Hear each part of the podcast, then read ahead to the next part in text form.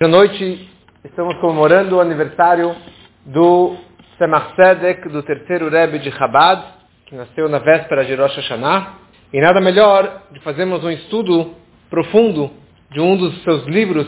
É, ele escreveu muitos livros, mas um dos seus livros mais famosos é o Derech Mitzvotecha, que nesse livro ele desenvolve explicações místicas sobre várias e várias mitzvot. Então, ele pega a mitzvah e ele explica desde a fonte o que, que significa essa mitzvah, a razão é, verdadeira dessa mitzvah. Nada melhor na véspera de Rosh na véspera de Hagim, de vermos uma mitzvah que é chamada mitzvah de Vidui e Tshuva, a mitzvah do Vidui, que é a confissão, e da Tshuva, do retorno, do arrependimento. E aqui ele explica uma coisa que para mim me esclareceu algo que eu nunca tinha entendido e que com certeza muitos têm esse mesmo questionamento. Todo dia a gente acabou de bater no peito. Acham no bagado, no gazal, no dibar, no dofi. Eu nem sei o que eu estou falando, mas eu estou batendo no peito. Estou falando, acham, eu pequei, eu roubei, eu maltratei, eu, eu transgredi, sei lá o que mais. Você faz aqui de manhã, você faz de tarde, você faz de noite na hora que você vai dormir. E agora entrando no Hashanah e Yom Kippur, fora o acham no bagado que fazemos inúmeras vezes, fazemos o vidui, a confissão, aquela lista inteira de dezenas de alchet, alchet, alchet, alchet, pelo pecado tal, pelo pecado tal, que é uma lista enorme de todos os tipos de pecados que todo mundo lê, e você olha a tradução daqueles pecados, você fala, nunca fiz, nunca cogitei fazer uma coisa como essa. Olha a ideia de eu gastar tanto tempo diariamente, e principalmente agora nas grandes festas, fazendo o alchet, fazendo o vidui, falando o Hasham do Bagadno, essa lista inteira de, de transgressões que aparentemente eu não fiz. Para entendermos isso, uma pequena introdução, que ele explica primeiramente o que significa as mitzvot. Mitzvot Hashem, mitzvot Havaye. As mitzvot, os preceitos, são preceitos de Deus. Mitzvot são ordens, são preceitos de Havaye. Havaye é o Yud Kei Vav Kei, é o tetagrama, é o nome de Deus, que tem as quatro letrinhas, a letra Yud, a letra Rei, a letra Vav e a letra Rei. Deus ele está muito além das mitzvot, e ele na verdade está muito além mesmo do Yud Kei Vav Kei, porque o Oren Sov, a luz infinita de Deus, ele é o Todo-Poderoso. Ele não, tá, ele, não, ele não é limitado nessas letrinhas, mesmo desse nome mais elevado que é o Yud Kei Vav Kei. Deus ele se investe, a luz infinita, ela se investe nesses filtros das quatro letrinhas, que são quatro expressões, quatro formas que Deus pode ser trazido e revelado para nós, para dentro do mundo. Então a letra Yud tem a ver com Chokhmah, com sabedoria. A letra Rei tem a ver com Binah, com entendimento. A letra Vav tem a ver com Chesed, com bondade. E a última letra, rei, tem a ver com gvurá, com severidade. Então nós, fazendo as mitzvot, no momento que eu faço as mitzvot, eu estou apertando, cada mitzvah eu aperto um botão. Cada mitzvah eu estou acessando e criando essa conexão que Deus, infinito, vai pairar e penetrar nesse filtro que é a letra Yud, a letra Rei, a letra Vav, a letra Rei, que é dependendo de qual mitzvah, cada mitzvah tem um connection, tem um canal de conexão. No momento que a pessoa ela faz uma verá, um pecado, uma transgressão, naquele momento ela está fazendo duas coisas. O problema não é só o pecado que eu fiz, que eu pequei ou que eu deixei de fazer uma mitzvah, eu deixei de colocar tefilim, eu deixei de rezar, eu deixei de dar tzedakah, eu deixei de comer kasher. Naquele momento, eu estou fazendo um estrago no nome de Deus.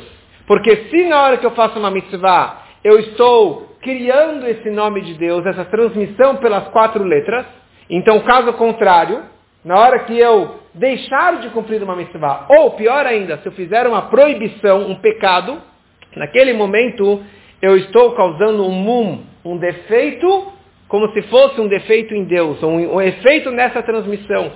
Porque a primeira coisa, eu estou diminuindo essa transmissão, ou estou trancando que a transmissão não venha, porque se eu não fiz aquela mitzvah que iria transmitir essa luz, então eu deixei de transmitir essa energia para mim e para o mundo todo, e para o nome de Deus. E o pior de tudo é que na hora que a pessoa ela peca, naquele momento está sangrando energia para as clipot, para as impurezas, para as forças negativas. Porque as forças negativas são sanguessugas. Elas só vivem das nossas transgressões. As impurezas só existem num lugar de morte, num lugar de, de, de pecado, de uma, trans, de uma transgressão. Quer dizer, na hora que eu fiz uma transgressão, naquele momento, eu, que eu sou um judeu, que eu tenho uma conexão com as dez forças, com as dez sefirós máximas super espirituais, naquele momento que eu fiz uma transgressão, naquele momento estou pegando aquela energia tão elevada e colocando no fundo das impurezas e das cascas e das coisas negativas. Olha só o estrago que eu estou fazendo naquele momento. Então, por um lado, é uma mancha que eu não transmiti, mas o pior é o estrago que eu causei, causei lá para baixo, quer dizer, eu criei, eu dei energia para todas as forças negativas que elas tenham de onde sugar toda essa sua energia. E a pergunta é, e agora? Eu pequei, todo mundo peca. Todo mundo transgride. Agora, véspera de Rosh você vai pedir chuva, você vai fazer, se arrepender, vai, vai retornar. Como que você consegue limpar tudo isso? Então, no momento que a pessoa ela faz chuva, haratá, chuva quer dizer retorno, e haratá, eu me arrependo, tá bom, me arrependo que eu fiz tal e tal coisa, eu me arrependo que eu não coloquei filim, me arrependo que eu não fiz tal e tal mitzvah. Então, com isso, eu consigo transmitir em Sova Makif, uma transmissão da luz infinita de Deus, que é uma luz superficial. Então essa luz, ela consegue preencher os buracos que eu causei, preencher as manchas que eu causei e tancar esse sangramento. Quer dizer, parar de vazar para fora. Parar o, o sangramento dessa energia, dessa santidade para as forças negativas. Então, digamos, daqui em diante, não vai ter mais esse vazamento e as forças do mal não vão mais receber essa energia.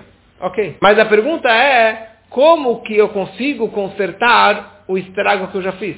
Eu já dei energia para essas clipós, para essas impurezas. Eu já criei muita coisa ruim fazendo essas minhas transgressões.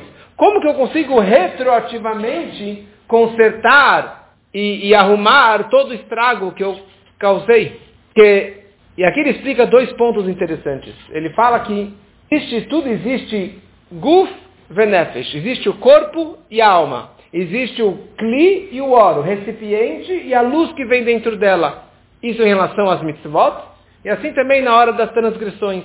Na hora que eu faço uma transgressão, o meu sentimento de prazer de fazer aquele pecado, aquela transgressão, de comer aquela comida proibida, de, de ter uma relação proibida, o desejo, o prazer que eu tenho naquele momento é chamado do nefesh, a alma do pecado, a alma da impureza. E o ato da transgressão é o corpo. Então existe a alma e existe o corpo.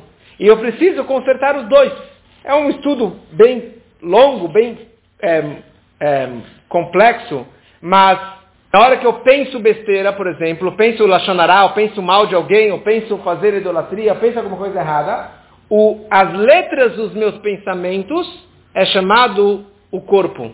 E o prazer de ter esse pensamento negativo é chamado da alma. Então, na hora que a pessoa ela faz uma haratá, haratá quer um arrependimento do passado, então ele está tirando, eu me arrependo, eu estou tirando a alma, o prazer, o desejo que eu tinha naquele pensamento, naquela fala ou naquela ação. Na hora que eu faço vidui, confissão, mexendo os lábios, falando Hashem no bagado, o mexer, o balbuciar dos lábios é considerado eu estou apagando o corpo da transgressão. Isso é muito interessante. Apesar que, explicar um pouquinho melhor isso. O Talmud escreve quem um Baal Tshuva, quem é uma pessoa que realmente fez Tshuva, que ela se arrependeu da sua transgressão, é uma pessoa que fez tal pecado com tal mulher.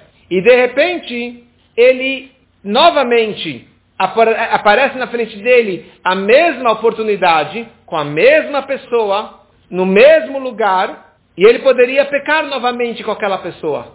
E ele se conteve, ele se controlou, Dessa forma, ele está demonstrando que ele realmente se arrependeu. Eu pequei com aquela pessoa, eu tinha a oportunidade de novamente pecar, e ele se controlou. Então essa é a prova que ele realmente fez chuva, que ele realmente se arrependeu daquilo que ele fez de errado. E dessa forma, ele está apagando o corpo da impureza, o corpo da transgressão. Mas, a gente fez tanta coisa errada e a gente não vai passar por todas as transgressões novamente na nossa vida. E aqui ele fala uma frase muito bonita. Pelo Hazdei Hakel, pela bondade de Deus, Deus, ele considera o mexer, Akimat Fataim, o mexer dos meus lábios, como que se eu estivesse fazendo na prática. Como se eu estivesse passando na frente daquela mesma pessoa, daquele mesmo pecado, daquela mesma situação, e sendo perdoado e apagando o corpo da transgressão. Isso aqui é uma bondade divina que simplesmente mexendo os lábios eu estou limpando todas as situações.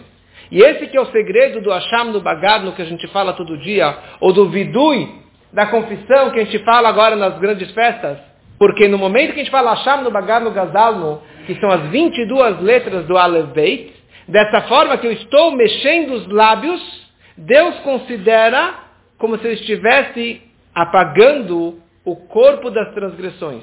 Óbvio que você tem que ter também o sentimento de, de arrependimento, o sentimento de você falar, eu realmente não gostei daquilo que eu fiz, eu não vou fazer novamente.